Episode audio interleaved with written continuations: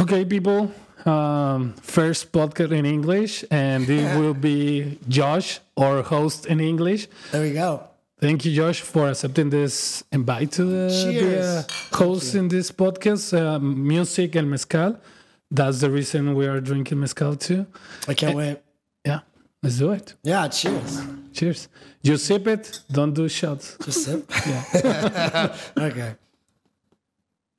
Mm. It's good. It's tasty. Mm-hmm. Well, thanks Smoking. For, thanks for inviting me. And I think you will be a fucking great uh, host here to interview the people in English. Also, because you're a musician, I'm more in the video, image uh, kind of stuff. Right. But uh, also, but the people that will listen this podcast and see this podcast in YouTube, I want to share with with us all the your story, your background in the music, Yeah. I heard a crazy story when I was uh, hiking with Scott and Lua About? uh, about the, how you started in music, and it was in the church, Yeah. yeah. like in the chorus, uh, something like Well, that. Not like in a necessarily a classic version of a church band, like a choir or anything like that. Okay. There was no organ involved. okay. It was uh, um, very like um, new age Christian rock and roll, like a like a, a band with a like a like a pop rock band. okay, like Creed. No. yeah, yeah, a little bit maybe. yeah, yeah. That was your first encounter with music, or you you have No, I mean, I, I grew up in a Christian house. your okay, um, for the first 15 years we were kind of christian okay, and so we went to church and there was always a band that played big you know emotional songs and Okay. everybody would sing together and it was kind of cool okay, but um, when i was ni- nine eight or nine my mom started uh, getting into country music singing and so she recorded uh, a few albums and uh, performed and uh, I had all these musical buddies that she'd go and record at the studio with, and then they were done at the studio. Okay. they'd, they'd come home, and they'd all drink and smoke and sit in our living room and play music. And we had a piano and a couple guitars. you are watching this. Yeah, this is from when I was eight until probably around fifteen. This was something that happened in my house, like Okay, not every weekend by any means, but but you have contact with the music, and you are watching that your Yeah. mother was playing, and Yeah, and then I would go get my drums and bring them out and Okay. play along. And I'm sure all the guys didn't love that the ten year old was playing drums off off beat, but um, but it taught me how to play. It's Okay. also the first room I've ever. That was the first time I sang in front of anybody. I was uh, probably eight, nine or ten. Yeah, because it's not not so many. mm, You're a drummer, but not so many drummers that sing, right? Yeah, it's not very common. Yeah, It's not very common. it's always the the guys that are in the back. exactly. it's because they're not. Everybody who sings wants the spotlight at the front of the yeah, stage. yeah, yeah, yeah. So they don't want to be, you know, confined behind a drum set. yeah. Uh-huh. but I I'll often jump off my drum set and jump to the front of the stage anyways. And uh go back and forth. Kind of. yeah. So that was your first contact with the Yeah, music. and my, my grandma was a country music singer um, when she was uh, in her, you know, t- 20s and 30s. um, okay. She used to come down back before East Hastings was a drug den. yeah. Uh, it used to be really cool in the 60s and 70s with all the clubs. All the music clubs were down here. Okay. And so there was 10 different bars you can go see live music at, um, all right. all down the strip. And uh, she used to come down and sing at all the bars. And um, she's recorded many, many albums. What is the name of your grandma? Uh, Her name, uh, I'm trying to remember the maiden name would have been. she's been married a few times. okay. uh, Back then, I believe it would have been Marty, um, either Marty Spencer or Marty Moline. okay. um, if not, I will put Or it uh, might have, might have been Marta. I'm not sure exactly what, what she went by, but mm, in the time this It's, this. there's you can't find it on the internet. It's not going to show up. Okay. Okay. I doubt. Maybe maybe you can. Yeah. You know what? Fuck, know. Maybe you can. Yeah, we can search. I'll I'll uh, I'll have to ask her. Yeah, it would be Have to great. ask her. Yeah, my we just uh, we were at a family function recently, and we were all sitting around the, the table, and we were kind of uh, reminiscing about my mom's the music stuff. And uh, my sister looked up my mom's album and to see if it was anywhere, Okay. and uh, there was one copy of it left on um, on uh, uh, uh, Amazon, and it was uh, Wow, on Amazon. I would- I would think you say like in a record store and somewhere. There's one copy on Amazon, and uh, it was it was like thirty dollars. and we were, we were all just laughing because we were like, "Who put this up here? Like, is, is this somebody we know?" she, she didn't sell any albums outside of BC, really. Okay. Uh, maybe a little bit, but not much. Um, she was uh, uh, mainly just a local country artist, Yeah. but uh, it was funny. So, well, you come from a family of musicians. Very so, much your so, Mm-hmm. Uh-huh. grandma, your mother, you, your siblings play some Uh, instruments? my my sister can, okay. but uh, doesn't really do it a lot. okay. Yeah, it's mainly. Alright. Uh, but but she she used to she used to sing a lot, but uh, I think she she didn't want to just be another one of the musicians in the family. a lot of our family functions end up with everybody sitting around the piano, and it used to be real real fun. That's and, cool. That's And it's like, still it's it's still really fun. yeah. But in the last couple of years, it's kind of gotten to a point of almost like, all right, we got to go do this now. So grandma's happy. She said, you know, Yeah. but it's cool. Like, uh, being, I will love to play, like, know to play the piano. Hopefully, I Mm. will take a lessons online or something and buy one, and hopefully, I can I can do it in a few years in the can. future. You can. And uh, the, once you start kind of hearing yourself, like, oh, I just did something that sounds good, it's really motivating to just Yeah. keep on. Uh-huh. yeah, yeah. Like when you're like advancing in something. I that's that's the one thing my, I'm really glad my parents forced me to do was take piano lessons from when I was like, I still can't read a note. I can't read notes. So you are that guys that know how to play drums, know how to play the keyboard and everything, but you cannot read music. No, no, no. I was, I was always um, That is, I was talking about with an Argentina girl the other day here, and he said like, "Well, you know, like we we learn to speak when we are little kids, and after in the school they teach us teach us to read, and that Yeah. makes make me sense. yeah, Like, yeah, yeah, totally. Yeah, that makes a lot. That tons of sense. yeah, I used to, um, my piano pe- teacher would play me something, and uh, and instead of reading the notes back, I would just kind of listen to it and see what she did, and then just kind of do it by ear often. okay, And so I and I was good enough at that just to kind of get by everything. But then as soon as it became like, oh, like I don't actually know how to do all the other stuff, I stopped taking lessons. Um, but in those, I think I took lessons for about two years. And those two years, I, I figured out and where the chords were and how to make a major and minor and the kind of Okay. progressions and yeah, um, enough to be able to kind of understand, understand and and, Yeah. and slowly teach myself after to- Okay. because based on what I knew before. Yeah. And I'm still not I'm not a great piano player, but I can sit down and play some chords. yeah." It's a nice um it's an, it's my favorite way to write music cuz uh, Okay. I play guitar too, but it's very very limited. and writing and writing on the drums often doesn't make fucking sense. So Yeah. but uh, yeah. that's that's usually where I write music. Um, although I haven't had a working piano in my house for about a year Somebody because does. uh, at Guilt and Co. with Bradley, one of the nights we've been, we were playing, there, one of the first nights we were playing there. Um, this is still during COVID times because I remember people had to sit down. Uh, I had a beautiful Nord Electro 3 that I'd had for 10 10 ish years. It's a really uh, reliable, awesome keyboard. And I had a, I had a really tall gin and tonic. sitting, they needed sitting right on the edge of my piano. yeah. And the ironic part of it was, is I was playing uh, Billy Joel's Piano Man, Okay. and in the song, um, uh, it it references a tonic and gin. What, what's the line?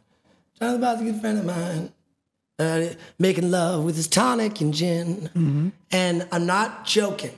Within a few seconds of that, the gin and tonic falls onto my keyboard, and completely fries the motherboard. I still have it in my uh, storage room because I don't want to. It means a It's lot like- to me yeah, just to have it. Exactly. But um, It's a good memory there. yeah, yeah, yeah. It was my little baby for ten years, Mm. and I haven't got a new one yet, so I need to uh, do something. Because having a piano in my house is also super motive. Every time you- if you have have a piano set up constantly, you're gonna walk by and just play it, Yeah. you know. Whereas if you have to go get it, set, set That's- something up, or yeah. go, you know. There was a program in in France. eh, They put uh, they put pianos to play in the airports. Oh, really? Yeah, you, they just put it in the gates or like near the gates and everything. So everyone's you see uh, little kids uh, playing or since uh, another people is coming who who knows how to play and then just play and everyone is like relaxing and watching random guy playing piano uh, waiting for the flight and I, I think was I read that like maybe seven years ago and I've I, th- I was thinking like the, wow this is a great program Put There- just there some was- instruments to the public There was a similar thing in Vancouver. Uh, there's still a couple pianos, I think, Oh, popped around Vancouver. There used to be a lot more. I think I think they put a bunch out and like painted them different colors and stuff a couple years ago. Mm-hmm. A lot of them, I think, probably got trashed and abused. yeah But there's still there's one in uh, you know the London drugs over there in Nestor's. yeah There's one in the lobby that in that area. yeah they just uh, they just put it like a few weeks ago Oh, did they? yeah yeah yeah Okay, cool. So yeah yeah, and I they- was I, I was he- there buying and it was somebody playing They must be still kind of doing it slowly. Yeah, There- There's cool. been a, a few times I've run into pianos out, out in the streets. I, mean, I don't know if maybe they just move them around or I'm, maybe just the same one. yeah yeah yeah or well, maybe it's the last survivor of the pianos Yeah. You can get a piano so easy. I was, I, I really want to have one for my house. Uh, but the biggest thing is I live on the sixth floor and uh, the elevator doesn't go up to the sixth Yeah, floor. yeah. and that uh, that stairs are a little tight no a little bit tight. Yeah. yeah I mean, I'd have to probably hire um, a crane or something yeah to get it on my patio. yeah Mm, you know. that will be The great piano will be free. Get, getting it into my apartment will cost me six hundred yeah, bucks. Exactly. hey, and after the the when you're like a little kid, twelve years old, you told me that you have your first encounter with music with your mom, and you play mm, play your drums there.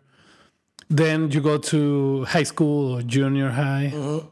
Uh-huh. And, and I went to um, I went to a Christian school, Okay. and um, a lot of uh, the you know there's chapel and like kind of makeshift church services Okay. during the school, Yeah. and um, you could and I was uh, you know always musical, but I always wanted to kind of be the guy on stage doing anything, And I- you know, what, no matter what it was. Like I want to be the one up there. Yeah. Yeah. And so, um, being one of the musicians for the, the bands in, in the church was always that opportunity to To play a lot. play. Uh-huh. Yeah. Yeah. And so I, uh, that's where I started playing. I did it pretty much every week um, for probably the last couple years of my high school life. But also at the same time, I was going to a couple different youth groups and churches. Um, not because I loved going to church, but because I was You play music playing all there. the bands, right? Yeah. And uh, after we'd play a service, um, they'd let us Hang out. hang out and play on the instruments afterwards. Yeah, do we'd you go- have it for for you and the Yeah, band? yeah, and, exactly. and so you, we we'd play for an hour at the service and like sit through the stupid youth pastor talking about stupid, you know, s- not having sex before marriage. Don't do drugs. Um, and uh, yeah, and get through the service, and then as soon as the service is done, we'd go up and play, and uh, and we would play, you know, old rock and roll songs and um, and okay, just jam with each other. yeah, Um, so that was Cool. my cool because you have that time and then you have your instruments and Yeah. the audio equipment and everything. Oh yeah, yeah, it was great. Yeah, couple of the uh, senior senior people in the church didn't love that we played secular music on the stage. Um, yeah, You know, we're playing like old time rock and roll. It's not like yeah, you know, this- we're not swearing and you know, yeah. but, um, but they didn't like it because you know it wasn't uh, glorifying God. yeah. That s- selfish, was- that it was- selfish cunt. and uh, don't let the kids playing and don't be in the streets. Be there in Exactly. the playing music. Yeah, yeah, yeah. Like, it don't make sense. Yeah, yeah. It was, um, I, it was, it was a how you I learned how to do pretty much everything. Okay. Um, yeah, and then w- out of high school, I went to um, a music uh, Bible college in in Australia, in Sydney, Australia. You live in Australia. Yeah, yeah. Wow, I didn't know that. 18 and Why you don't have acc- uh, Aussie accent? No, I used to be able to do it real good, but I just can't really do. I, I, I, I'm not good at doing it anymore. But it's Yeah. actually funny because when I got back, uh, I was 20 or 21 or something, and I was really, really, really good at doing the accent. Like I could. I Yeah, yeah, you I could change it, I could right? t- completely, completely fall into it because I'd been around it for a couple years. You went to Sydney, Australia to live, but how many years? Uh, two, Two. yeah, or, Uh, not not quite two, but yeah. Okay. and uh, and I went to this big uh, music program through a um, a Christian music program. so like, Re- ready to that, take that. ready to make the next great uh, band. worship, worship album. um, yeah, it was called. It was a place called Hillsong in Sydney. Uh, they're known all around the world these days for not great things. there's, a, Oh, yeah. there's a few documentaries that just came out. okay. that uh, don't don't paint them in the greatest picture. But um, at the time, I really really enjoyed it. I would never f- fucking do it again. Okay. Uh, you know, Yeah. obviously. Yeah. But um, at the time, it was great. And um, but so, anyways, like when I came back, I was really good at doing the language or the the, the accent. The accent. And I remember we would go on, me and my band would go on like, Canadian tours. So we're traveling around Canada. And um, I would s- see how long I could do it for. Okay. So- do you always speaking in So Aussie? uh, when we were on tour, I was just Australian. That's- that was what I, who I was. hey, hello, I'm from Sydney. yeah, yeah. And I remember, uh, yeah, I, I got caught a few times um, by ran- random people. like, hey, I'm from there, and Well, no, like you know, like I'd be talking to the uh, say the, the the venue manager or something, and just putting it on the whole time. Mm-hmm. And then I'd be in the back with the boys and not talking like that, and they'd come in or something like you know. they're like, what? What? what? Yeah, like, oh, no, I just no, I just put it on. It's all right. yeah, I, I can't, I can't do it now. I, I'm, Yeah. I'm not good anymore. But, but yeah, Yeah.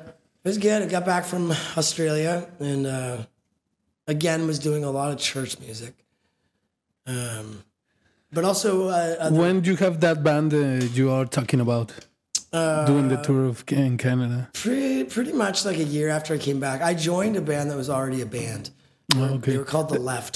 The left. The and, Left. I and think you can still find. how old are you in that time? Uh, probably twenty one. 21. You're super young, man. Yeah, and they were all older than me. They um uh the oldest guy was probably seven or eight or nine years older than me, and the Mm. youngest guy in the band was still like four years older than me. So at the time I was the little, the baby of the The, the baby of the group. And you are playing their drums? No, I was playing um the organ and keys. Okay. Yeah. Mm-hmm. Organ and keys and uh, any kind of MIDI keyboard stuff. Um and doing a little bit of singing, a little like a little bit of backup singing, Okay. but never the the lead. I sang I sang a few songs. but it was Or, always- original music? Huh? Do you play? Well, that band it was about original Oh yeah, music. yeah. We, we we only played originals, and it was uh, we sev- we made several. They made several albums. I made a couple with them. Um, got to work with some really cool people. Cool. Um, the last album we did was uh, recorded and produced by Garth Richardson, who um, produced Rage Against the Machine, um, Wow. Red Hot Chili Peppers, um, Biffy Clyro. and and this guy was here in Vancouver. Yeah, he's based in Vancouver. He actually uh, he owns Nimbus um, Nimbus Recording Studios and s- Recording School now. Cool. It used to be just a recording studio when we were working with him, but now now he's I think he's got pretty much the biggest recording school in Vancouver. Super nice. Um, just about anybody who is coming up in the industry now has some Yeah, kind, of, Vancouver some have- kind of connection to Nimbus. Nice. Mm-hmm. Yeah, Vancouver is like um every every time that I just read more about Vancouver and people from Vancouver, I I really find some interesting things or characters who born here or Mm-hmm. they base here or I don't know. You, you find Yeah, I've, lot of good I've stuff. recorded in the, most of the studios in town, and it's uh, when you go into the studios, you see on the walls all the records that have been recorded there, and Yeah. and it's a who's who of everybody. yeah. Um, I remember um, I was uh, fuck, I forget the name of it. It's in Kits. Um, I should know this. it's in kids. I should know this. I should know the name, but I don't. But I remember we were in the. Uh, I was recording vocals in there, and um, and the guy had a list of mics, a ch- bunch of mics I could choose to use, and uh, he was just kind of telling me who's used each one, and uh, and you know I. Steven Tyler did a thing with this one. Lenny Kravitz did a thing with this one. So I- Wow. Steven Tyler's one of my heroes. I'm like, I want to sing in, the, in that mic. Give me that. I want my lips Yeah. to be Yeah. where his lips have been once. that Wow. Yeah. was pretty cool. But pretty cool. I, I was with that band for um, a couple years, maybe five, maybe a little bit longer than that, five, six years. And then we were on a tour and we did a lot of stuff. We, um, we opened for a lot of really big bands. Um, we went on a tour opening for Blind Melon. You know that? You know Blind Hmm. Uh, Yeah, Melon? yeah, yeah, yeah, used so, to- So the lead singer of Blind Melon. No died- rain. died- Yeah, exactly. All I can say is that my life. yeah. Um, Yeah. In 1994, the lead singer of Shannon Hoon overdosed in in the tour van in the tour bus, and the guys the guys in the band came back and found him dead in the tour bus, uh, and they and they broke up the band obviously after Yeah. that because he was the voice of the band, Yeah. and um, years and years went by, and this was probably I don't know maybe 2008, Okay. uh, eight- 2008 2008. they got uh, they got back together because well, um, two of them owned a recording studio together in L.A. Okay. and um, this this guy that had been coming in and uh, doing projects there was such a good singer and vibed with them and and kind of you know made them want to be hey maybe we do the band again with this guy. So they got this guy to come in and uh, we did the first ever tour that they were back together for with. And it lasted eight shows. And by, the, by the end of it, they they'd broken up again. No. What happened? He, uh, I think the new guy just didn't really vibe. It didn't work out. Hmm. We But you open uh, we that opened for him all. across Canada. Yeah. okay. Um, cool. It was really cool. It was really really cool. Um, yeah, but by by the end of the tour, uh, it it was over. It was over again.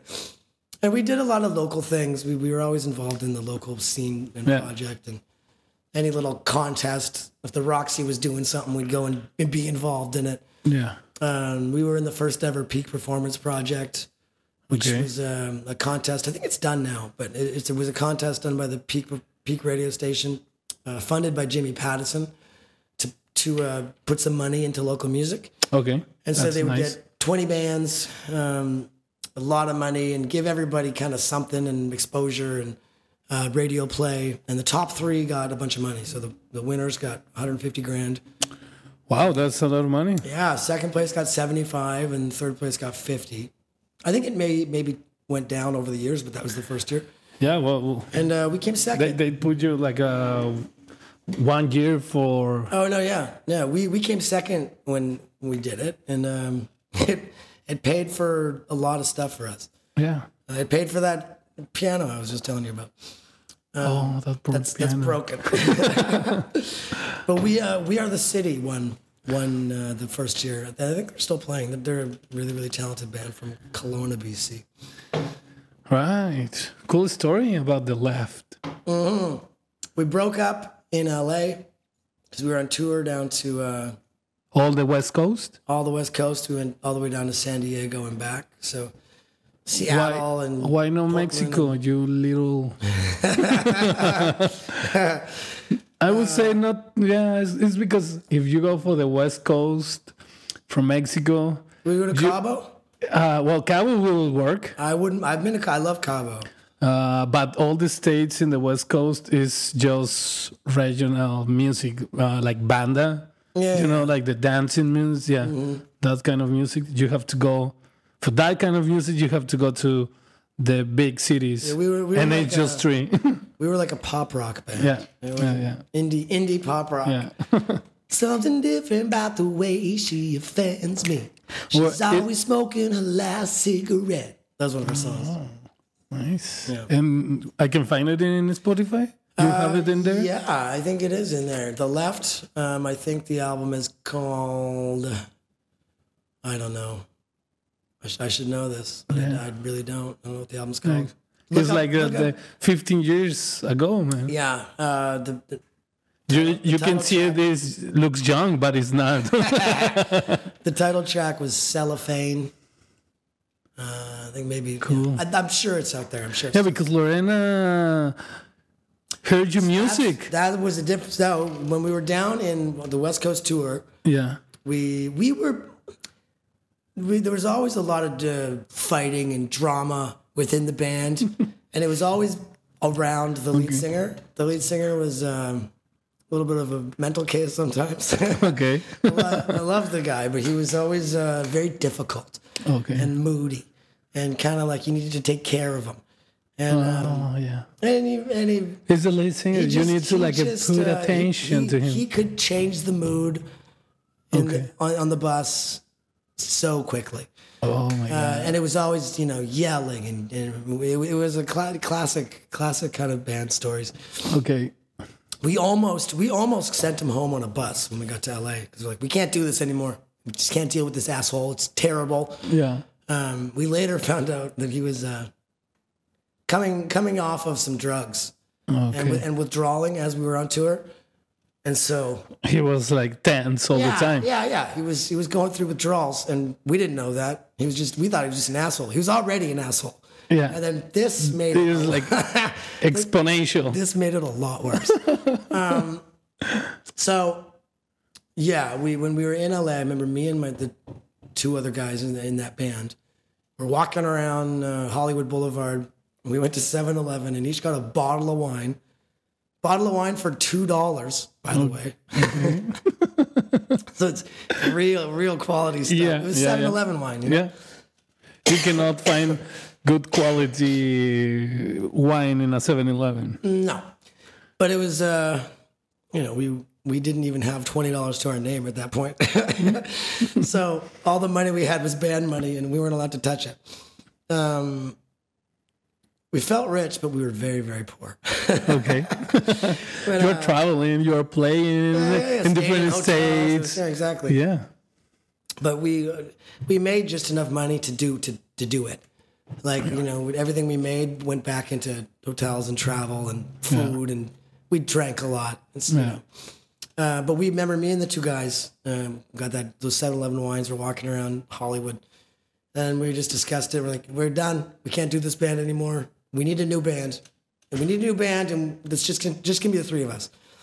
And um, and my my guitar player had just cut his hair and it was really long before like down, Okay. down to his past his nipples and uh, he had just got a new haircut it's a pompadour Okay. and and we're like we're sitting there kind of drunk now you know on a curb outside someplace and uh, he's like well what should the band name be i'm like well you just got a haircut let's call it the pompadours so that was the next band Yeah, that's the the, the that's the band band that Mm. you the Lorena uh, listened. and we recorded uh, some stuff Wow, that's the story of the name of the band. Mm. yeah. The uh, the lead singer of the old band always referred to us as the Pompadours because he didn't love us that much. Mm. Yeah, yeah. And, and it, and it's kind of funny. yeah. Um, but uh, we did that for a while. We and we we, ne- we never really traveled with that band outside of um, BC because both the guys in the band had kids and fam wives and responsibilities, Yeah. uh, and I didn't. so we You're the youngest. yeah, we just kind of traveled around BC a lot. Yeah. And, uh, had like residencies in Victoria and other Vancouver and other you know little cities here and there. But um, did that for a while, and then uh, and just kind of no, we didn't ever broke up. We just kind of slowed until we stopped playing. Um, yeah. And that was that happened when you were like 27 yeah, yeah, Seven twenty nine, yeah, totally. and then And just I also at that time I got married to Yeah. a, to a woman. yeah. that was when I heard that. I was like, okay, it's- some things make sense.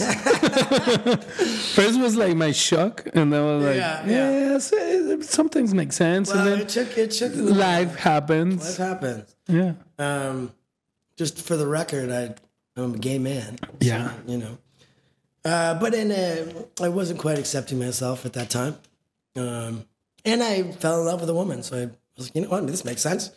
So that that also I do. I wasn't really doing a lot of music when I was um, uh, married in terms of touring and that kind of music. that happens when you get married, man. But- You're just working and working your ass. Yeah, Uh, but but my job during that time was um, the worship leader at uh, the biggest church in Western Canada. Um, so I would sing the songs and lead the people in music and pray for them and When you were married, yeah and um, yeah and, and it was a, a big church so we did we did five services s- every Sunday. Each service had about a thousand people in them. it was a quiet crowd there. Yeah, yeah, yeah. We, I think, I don't know how big that church is now, but uh, at the time, I think it was around five or six thousand people. Um, multiple locations, uh, multiple services. It was a, a, a big thing. So it was also so even though I wasn't, I was still doing music. You know, so I, was, I was singing to a f- five six thousand people every week. I was on stage uh, a few times a week. Um, and it was my job. It was my, I was, you know, You are doing music. yeah, yeah. And uh, and then during that time, I uh, I went I went back to Bible school for the second time because I wanted a raise. I Okay. went to my boss. I was like, "Hey, I'm really good at this thing. You know, I'd like to make more than the peanuts you're paying me because churches don't pay very well Yeah. because they're For some people. Mm, yeah yeah yeah yeah. The For some bo- people. ev- everybody but the top is Yeah. a, is a slave. Yeah. um, they really get off on uh, on you know people serving, and uh, Yeah. come work for free, and it's okay though because it's for God. Yeah. So we're gonna take the fucking advantage out of you, and Yeah. uh, and we're gonna profit off of it, and but we're not gonna do any work. Yeah. But you guys do all the work, but Yeah. but it's okay. You're serving God Exactly. because He needs you to. Yeah, 'Cause exactly. He's selfish. Yeah. But uh, anyways, I went to Bible school, and at Bible school, I, uh, I, I just I, I was getting taught again, you know, what I've already known this whole time, and and it was really easy for me to be to stay a, a Christian while I was doing the music and doing that side of things because in the moment it really really feels like God, like you're in a room with whether it's 100 people or 5,000 people. Mm-hmm. You're in a room and you're you're leading them in song, Mm-hmm. a song that uh, you may have written, um, and and it's connecting them to God in this way. You know, you, you know when you're in a room and everybody's singing along with each other, there's Yeah, that yeah, kind yeah. of like, ooh, this is a Yeah. The energy. The, energy yeah. feeling. Yeah. Yeah. and when you believe that's you know directed towards God, especially when everybody believes that, um, it's emotional. It's uh, uh, it's healing in a way, uh, and it's super empowering. And and um, I lived in that moment quite often, uh, and so it would it really stopped me from questioning my faith and questioning if I actually believed in this bullshit or not. Because this all feels real, real. And the worship and the and the energy and the and the and kind of the spirituality coming from that aspect of of my faith Yeah. was um, overtaking all any other questions I had, right? Yeah. They, how do you say? I have to think the the the in English the word like uh, they it's like ev- like it's a envelope you and envelope. Mm. you- yeah and then it's in your mind and then you like go with the flow and it, and it and that part of it was so real to me. It was so real. Yeah. So I I I did it, and I and I was proud to do it, and and you know you you'd s- you'd look out, but you feel okay and it was okay for you yeah, so but when you look out into the into the the congregation, and you see people crying and and, and arms up and and spiritually moved, and and you know it, it was it was great. you're the musician that is like f- seeing that everything that from the, the They're, stage. they're on the, they're at the front on their knees with their hands up singing a song you wrote and it's connecting them to God. So Yeah, yeah, yeah. It, it was very, um, uh, you know, it, it just kind of blinded me yeah. to to everything else that the Christianity was. It is. And so I I was at Bible school and I just I'm I was hearing all of this information again. Not here I already knew all the information, but it was just I was just kind of seeing it through a different lens for the first time ever. because you were older then you can like Yeah, uh, 100%. analyze 100%. and and uh, have autocritic you would say Yeah, yeah. And at the time, I'm in the in a classroom with all of these you know, younger people who wish they had my job. Like I was already working at the biggest church in Canada, doing what you know, doing what I wanted, doing doing you know, a career in ministry. yeah Um, and I looked around the room at all these, you know, naive kids, uh, and l- listening to this uh, people teacher who is not teaching truth yeah and just questioning it and being like, no, like this is this. Oh shit, shit, this is not right this isn't real. Damn it, shit. Yeah. You know, um, and it, so get, getting conflicts in your head yeah, well, I just, I just, I could no longer believe that anybody was going to hell. You know, hell can't be real if God exists. He did not create a hell to send people who would yeah you know, it doesn't make sense. Yeah. Um, and the God that I kept learning about in, in, through the Bible just seemed like a, not a God I wanted to serve in any way, shape, or form. Um, uh, and and I also saw so many people use, Chris- especially Christianity, to to be uh, d- discriminatory towards people. Yeah. I, as a gay man, I, I, I I didn't understand how much that was affecting my ability to come out until I lost my faith. When I lost my faith, I was and I was married. I'm like, oh shit, now I gotta get. Down. I I ha- like I, I I need to come out now. yeah It, looking back, I you know, uh, I'm I'm not uh, regretful of my life or anything that led me to this point because everything that's led me to any point is why you are who you are. yeah But um, but uh, yeah, I lost my faith. Uh, I was shocked. I was shocked when I was in Guild Kitchen and I was working and I know that you were singing and, and one song stop and then you are talking to the crowd and to the public and then say like, hey, five years ago my life changed and I'm came out like a gay person, a gay man, and blah blah blah. And then you like uh, be yourself and accept yourself. And I was like, what? Like five years ago, like Josh? And I was like thinking like you were like you like Mm. long time ago. And then two or three days after you came to the kitchen and I was like talking to you like, come on, like five years really? It was like whoa. Yeah, I've um, I'm still me, but I've I've I very much have evolved in the last five Yeah. years. Um, even in the last couple of years, I've you know I've been way more okay with You- being, you- being a little more flamboyant or or or f- feminine or you know comfortable in my own sexuality that I don't give a shit if somebody sees me as being we, we, you know, we- yeah, we're talking obviously about gay. that the the, the that the people who know you, they it would they change the perspective about you.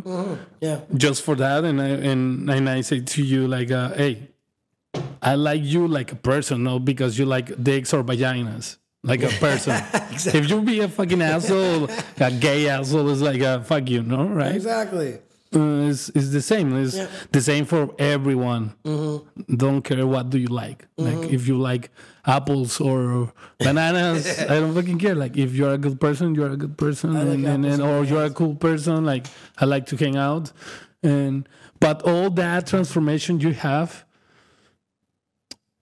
the music is always there in your story Yeah, yeah, it is because as soon as I left my, um, just was separating from my wife, um, I met a couple guys who uh, I started a band with. Uh, two of whom were pretty famous. Um, they were on, they're on the show uh, Riverdale. I won't name names, but they were the stars of that show. And uh, and we started a band and um, got a lot of attention from you know just because of the guy in the band was really famous. Okay. Um, uh, we got some really cool opportunities. We actually recorded an album that I wish, I wish, I fucking wish could get released. Uh, but we don't own the rights to it, so we, What? we we can't release it. Well, we You record the, the it's already recorded. recorded. It's already recorded. It's already ready to I go. can show you. I can't play it, but I can Yeah. show you privately. And okay. Um, but so you what happened can't. was was um, we got approached by one of the guys on Pearl Jam's management team, uh, who's in Seattle. Wow. And looking back, the reason he got in touch with us is because his daughter, who was like eight or nine or something, was a really big fan of the guy that was in the band from the TV show. okay. Like she, you know, had posters of him all over her walls. and so, um, so she, you know, this was a way for him to kind of like give her a, a- like, hey, come, I can, I can introduce you to your hero. Yeah. So he contacted us and said he was going to be in Vancouver, um, and just coming up and like maybe if you wanted to sit down, have lunch, like give some advice, um, you know, About the band, how about- do you about the sell it, industry, and like, yeah, yeah, he they, just- And he, re- he really played up the fact that he was one of Pearl Jam's main guys. And, you know, Pearl yeah, Jam. the- yeah, yeah, yeah, Your your eyes is sparkling now. Of course. so he comes up and uh, and he was actually pretty upfront with us before. He's like, I'm not looking to like manage you guys or like get in business with you guys. I'm already I'm already busy, but uh, I just wanted to come and like say hi and give you some advice and maybe like mentor you a little bit, or you know, Mm-hmm. Just casual. In other words, let you meet my daughter and, Yeah. and really impress her, which I totally understand. Um, But then we, but then we were recording at the time, and we, we brought him to the studio and played him some of our stuff. And um, a few weeks later, he's like, "I want, I want to do a project with you guys."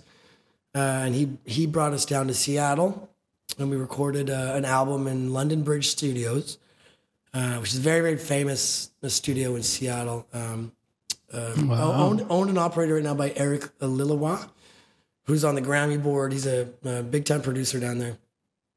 Um, Pearl Jam recorded there, Soundgarden, uh, but a lot of the Seattle bands that, that are synonymous with kind of the Seattle grunge move vibe in the 90s yeah, all went through that band. And Macklemore recorded an album there. He's a Seattle guy.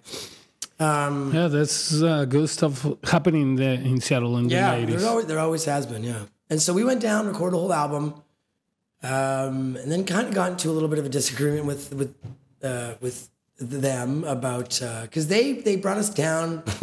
we didn't pay for anything. We just they just gave us the studio and gave us the, you know, did it did it all for free essentially. I Okay. think, but they- with the intention of then managing us afterwards. Okay. And I, I still to this day think we should have probably just done it. I was always on the on the side of let's yeah, let's do it, let's just do it. Mm-hmm. But um, there was a little bit of a disagreement within the band who we should man who should manage us, so we chose not to go with them. So then they didn't give us the music, which is fair. They wanted us to pay a couple hundred grand for it or something like that.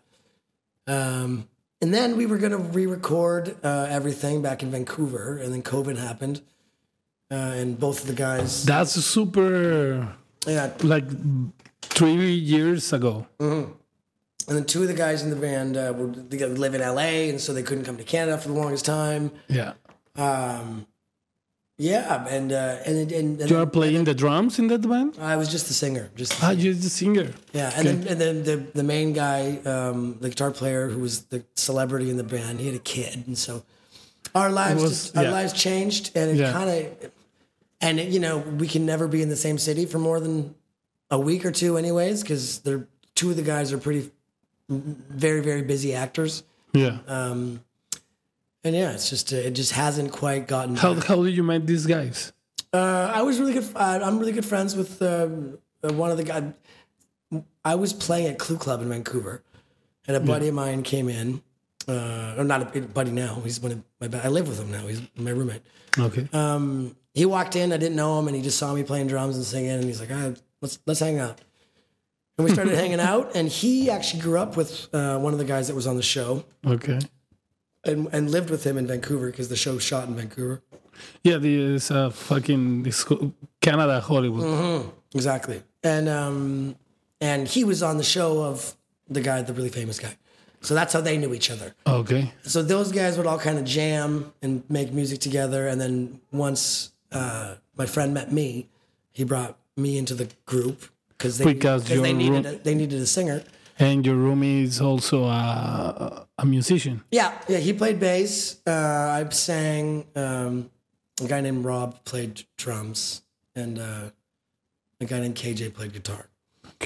And um, we had a really, really, really good musical chemistry, and we had a really, really, really good album. But it uh, still has not seen the light of day. I'll show you later, but I can't play it publicly. Because he's made it by these guys in Seattle. Well, and they, so they don't own the songs, so we we um, we could re-record the songs. We just uh, haven't been able to be in the same city. two together again. 100. percent Wow. Cool story. But uh, we'll see. I think there might be something coming up soon that uh, wow. might, there might be something. Yeah, and then COVID happens, everything's changed. and I then moved here. COVID is when I started working at Guilt, which we should bring up, of course, because that's um, One of the best best places in Vancouver. it's the best. I I just found out from the owner Jordan that uh, Guilt is the highest paying uh, local music. Um, uh, uh, they, they pay more to local musicians than anywhere else in Canada. Last year we paid Canada, full Canada. Yeah. Wow. in terms of one uh, one uh, venue. Okay. Um, and they, they, obviously, the local musicians, meaning like not the big touring acts that you know sell Yeah. out stadiums and shit. yeah, yeah, yeah, yeah.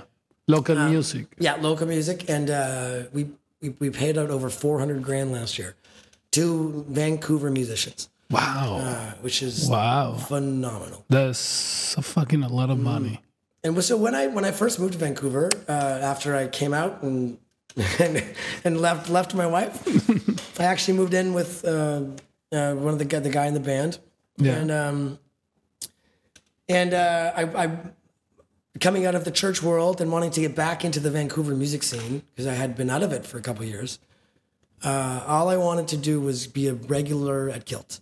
I'm like, if I can make it, if I could be one of those guys, I'll I'll have made it. Because before you working in guild, you play in guild sometimes, and Yeah. you want to play like often. Well, before when I was moving, when I moved to Vancouver, I hadn't been in the Man- Vancouver music scene for a little bit of time, and so I, I I knew I needed to be in there. Let me pour you up here.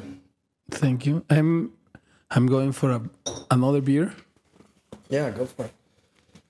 But before, uh, before I uh, I really ever felt uh, you know in the music scene in Vancouver, I knew that to get me there, I had to I had to be in the guilt world because that's where all the good musicians hung out. That's where all the good musicians played. I remember before I'd ever even s- played there, I went to see Corey Henry play there. He plays in Snarky Puppy. Yeah.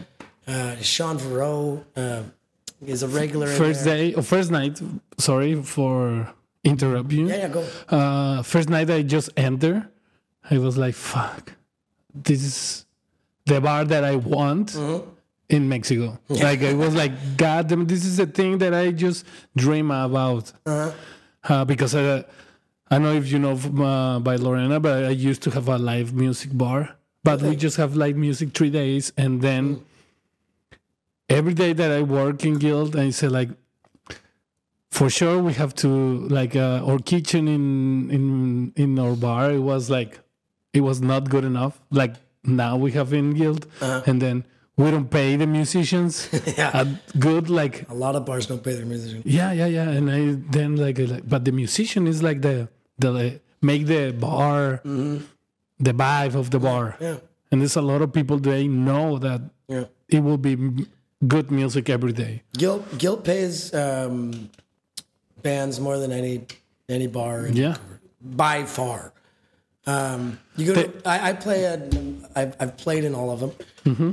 Um, every now and then you get a little more, but like the, the, the music, the band rate hasn't gone up a lot in the last, you know, Yeah. twenty thirty 20, 30 years. Yeah, when, yeah. when my mom was gigging when I was a kid, Yeah. She'd make the same amount that I'm making now. And uh, and now tell me the rent. Exactly. Yeah. Uh, whereas Gil um, goes out of its way, and Jordan, uh, Jordan Stewart, the owner, he he's he's really prioritized Music. music and putting music as as a prior as as the Is biggest. it thing. top? Is it It's top? the top thing. And and uh, there's been years uh, that he's not made money from that place and paid out of his pocket so that it could stay open and so that Vancouver music uh, musicians could have a, a home essentially. It's it's when you talk to all the guys that are the the guys in Vancouver that play everywhere and Guilt is uh, is kind of home base. Uh, not all of them play there all the time because they're busy and touring and doing stuff, but at, at one point in their musical life, they, they played there a lot. Nice. And uh, and so it's when I moved to Vancouver, I'm like, I need I need to be a regular at that place. I knew that I landed in like, the good place. you did. and so um, I played there a few times. Uh, you know, when I first moved to the city, like I, I, I got in a few times and played a few times, but I was never like, you know, a regular per se. Yeah. Um, That's a long list. It to took me. A, play. lo- it took me a long time. It took me a long time to get on the on that because you have to know everybody too. Yeah. And it took me, you know, the first several times I played there, I was just guesting.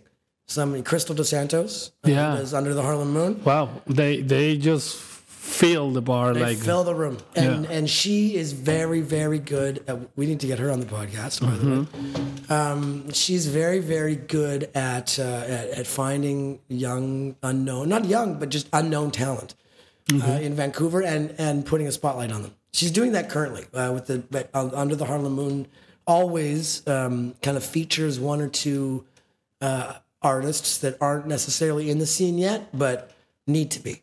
okay. Um, so she did that. She gave me that. She gave me that because I, I was playing with um, uh, this other cover band, like casino gigs and you know the, the, the corporate events. And you're, Yeah, yeah, yeah, you're yeah. wearing a suit and you're going, Yeah. you're going like this and you're singing back up and uh, it's a little bit soul crushing.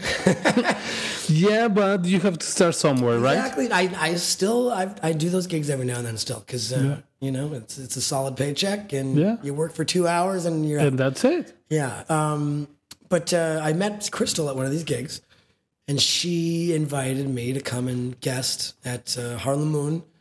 Probably now, this would have been in 2018, probably, Okay. maybe 2019, right? 2018. Uh, And that's that got me into the guild world, and then I started gigging there myself. Like just one year before I arrive, yeah, exactly. and then after that year, you were a regular in playing in guild, and then you work there I became yeah. I became because I was working already there before you, and probably yeah. yeah, like a few months, like maybe maybe two months. I uh, I I started play, I started playing there really really often, and especially then COVID hit, right? Yeah. And before COVID, m- I I only ever made money from music, so I didn't. I've had a lot of weird jobs over the years, but in the last several years before COVID, I just I just did music, and um. And then COVID happened, and I, I wasn't a musician who had a savings account. you know, I lived kind of from gig to gig Yeah.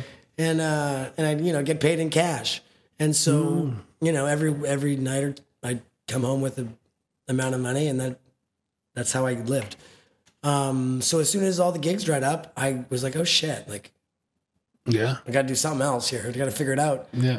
And Guilt at the time was the only only only venue in Vancouver that still did music during the pandemic because we got away with it by With the food. by by saying it was background music because we weren't concerts were illegal, right? Yeah.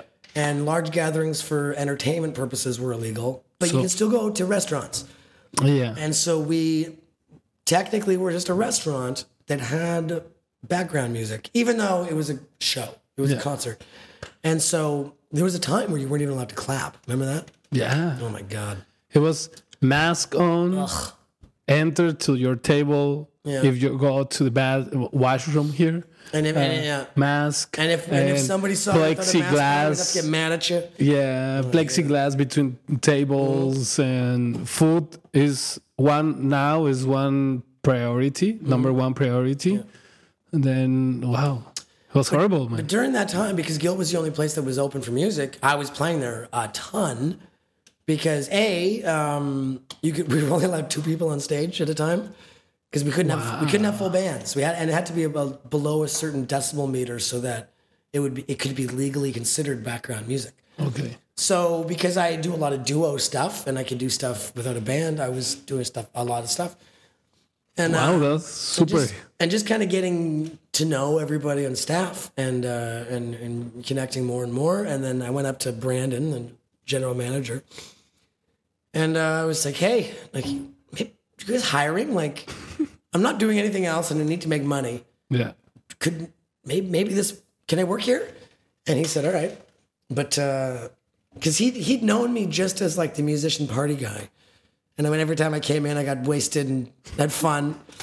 Uh, so, so I, he, was- he was a little hesitant. He's like, "Well, yes, Yeah, but, but like this isn't do you know to how, how to work? when you when you come here, you're not just having a good time; you're working, right?"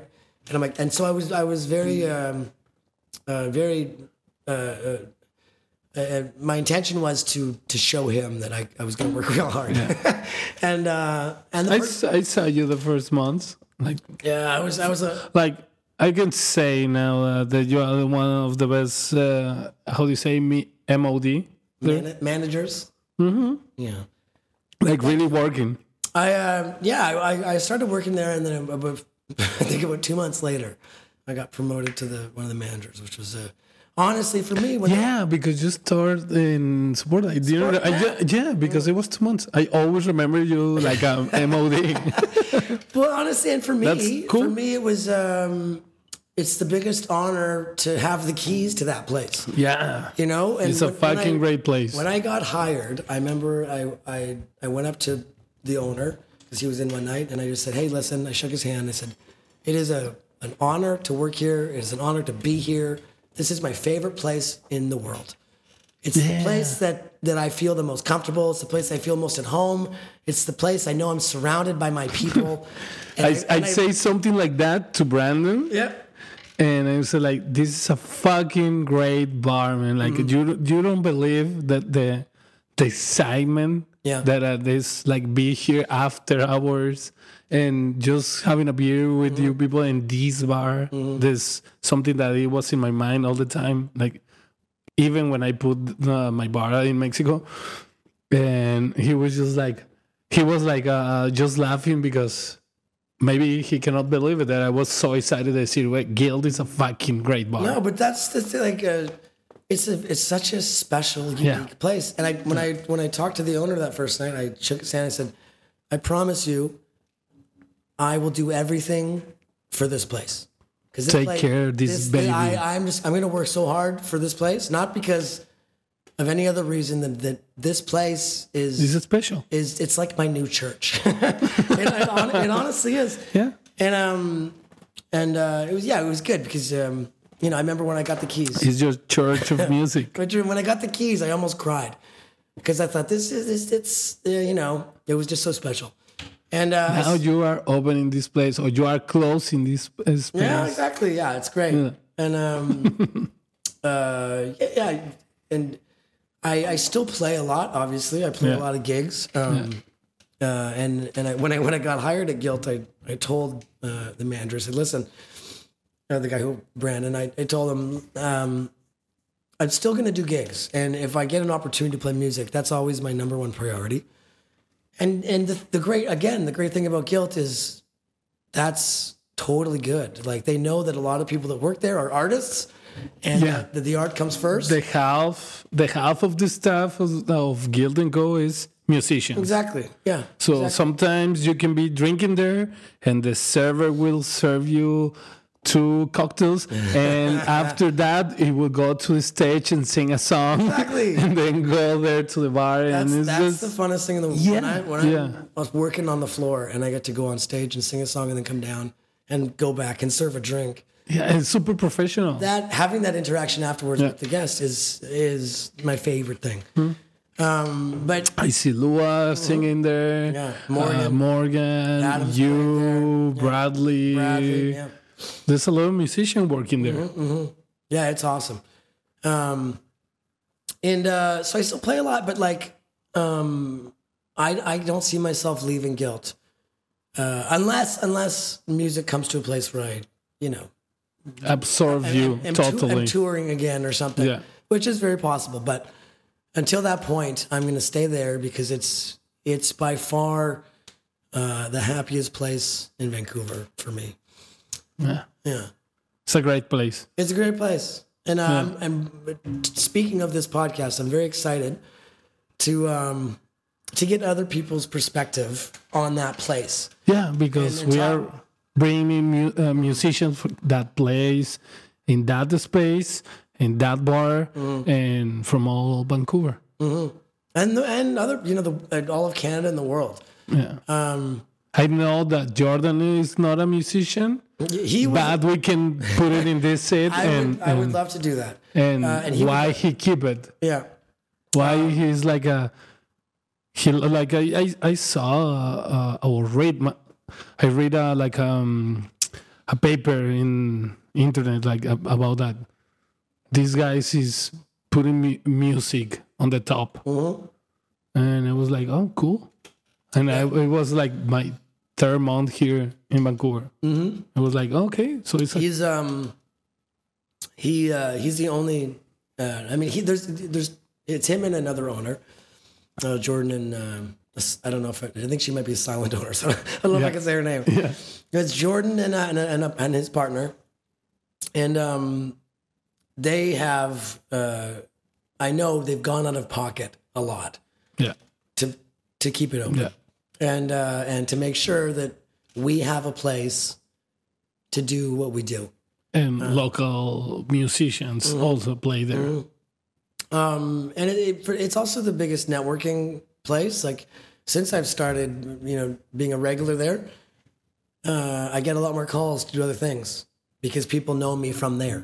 Yeah. You know, when somebody needs a, a singer or a drummer or somebody to come sit in or somebody to come do a recording project or something, that I m- most of the time I get those calls. It's because they know me from that place.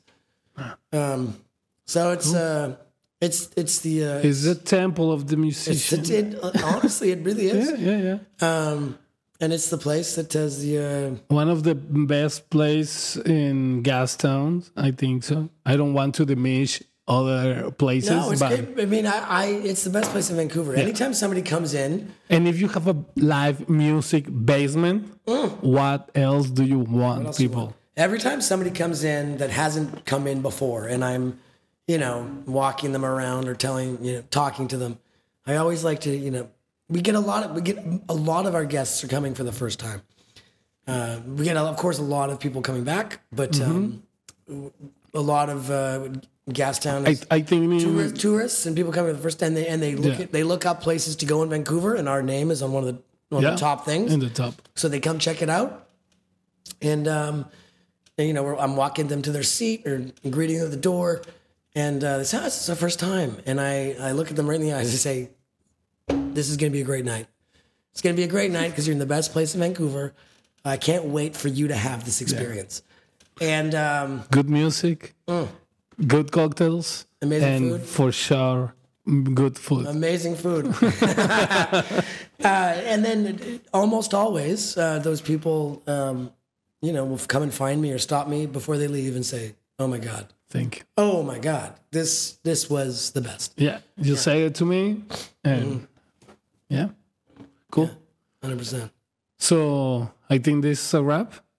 I mean, I think yeah, maybe Yeah, and that was that was great. yeah, I'm amazing. excited. I'm excited to uh, to discuss more. Josh with uh, with us people, eh, Josué, ese es el nombre del que le digo yo en español, pero bueno es Josh. He will be their new host in English. Uh, he, he will be interviewing all the musicians here. Are you going to be uh, also here? In, in Yeah, of course. Because I'm, I'm not going to just do this by myself. No, no, no. no. I'll be here. I will supporting you behind camera, everything. Maybe some making some questions. I soon. want. I want. You should sit in. I want you on Mm. camera. and see you in the next one. Thank you, people. Thank you guys.